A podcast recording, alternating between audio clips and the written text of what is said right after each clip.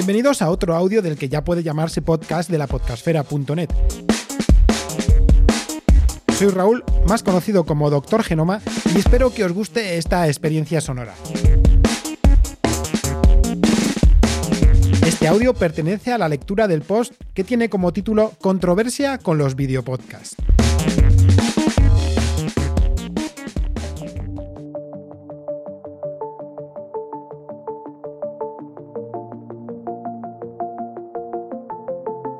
Después de mucho tiempo sin prestar atención a los formatos que pueden incluirse como podcast, y más allá de un nuevo proyecto que se está fraguando y que tiene que ver mucho con los oyentes de este medio de comunicación, me he dado cuenta que existe una controversia con los videopodcasts. Los oyentes que llevamos muchos años en esto del podcasting sabemos que antes existían los videopodcasts dentro de la gran mayoría de podcasts exclusivos en audio.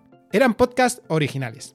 Originales porque seguían de aquellas las directrices de sindicación mediante el mismo feed que un podcast en audio y descargables para verlos dónde, cómo y cuando se quería. Bueno, lo de cómo y dónde tenía que estar supeditado a un reproductor de vídeo. Y claro está, también se eliminaban situaciones de visionado como conducir. Pero volviendo a la base, hubo un momento en el que convivían los videopodcasts con plataformas de vídeo como Vimeo o la gran YouTube.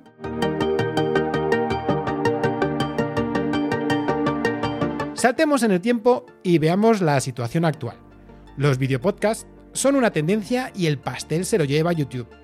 Algunos utilizan redes sociales como Instagram o TikTok, pero la reina de las plataformas de emisión de videopodcast es YouTube. Pero ¿los oyentes nos quedamos en un cacho de ese pastel llamado videopodcast? El oyente debe adaptarse también a los tiempos que corren si no quiere perderse contenido.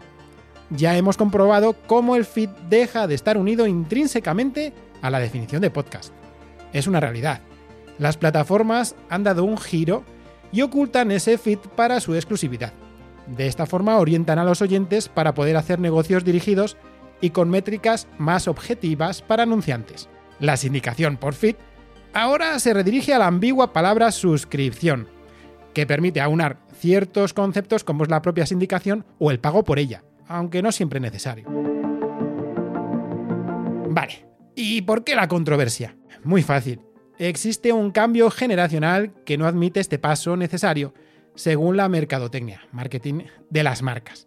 Los que han disfrutado del podcasting a la vieja usanza se han visto forzados ante una industria que antes estaba infravalorada y denostada. Antes, un podcast, en audio o vídeo, era producido por frikis que entendían de sonido y vídeo aparte de conocer la informática referida a la distribución de contenidos en Internet. Ahora cualquiera puede crear un podcast con su móvil. Las plataformas lo han ido permitiendo poco a poco para disponer al fin de este escenario tan lucrativo. Hago un inciso. Las marcas saben que el impacto de su anuncio es mayor de forma visual y sonora. Teniendo plataformas como YouTube, ¿por qué no usar este medio para completar los podcasts que podrían ser perfectamente solo de audio?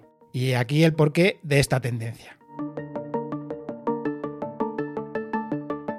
El consumidor de podcast de hace años, cuando se suscribía a un video podcast, lo hacía porque el contenido era dirigido al vídeo. Normalmente consistían en tutoriales.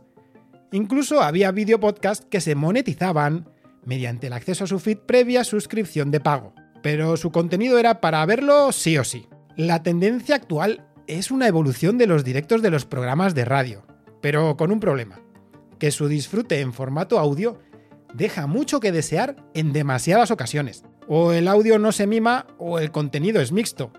Vamos, que llama a que el oyente vaya a verlo. Unas veces por curiosidad y otras por necesidad. No son todos, menos mal.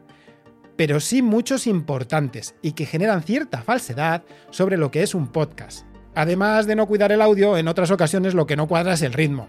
Una entrevista en vídeo es muy distinta a disfrutarla si se pasa en audio probad a escuchar una película o un documental.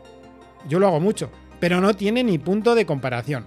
Mucho micro bueno, pero poco dinamismo o esfuerzo de locución invertidos. Pero no hay mal para algunos que por bien no venga para otros.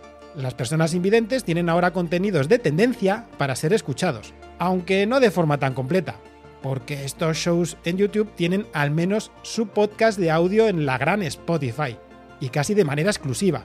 Ahí también se nota la edad de los podcasters. Qué curioso también que ahora permitan desde Spotify a todo podcaster, suba o no allí sus podcasts, publicar sus videopodcasts.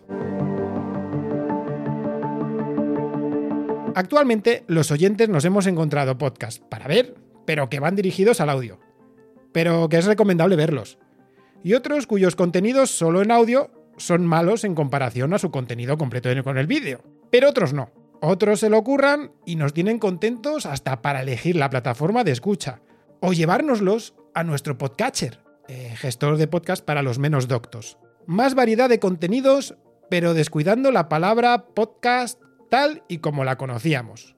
No por su definición, sino por el mimo que el podcaster dedicaba en sus producciones. Aún sigo acordándome de aquello que dije hace años sobre que Netflix era a la televisión lo que el podcasting era a la radio. ¿Qué cosas? ¿Escucháis muchos videopodcasts? ¿Pensáis también que muchos pierden calidad en formato audio? ¿El feed será al final para un puñado de frikis? ¿Esto mejora o empeora la podcastfera?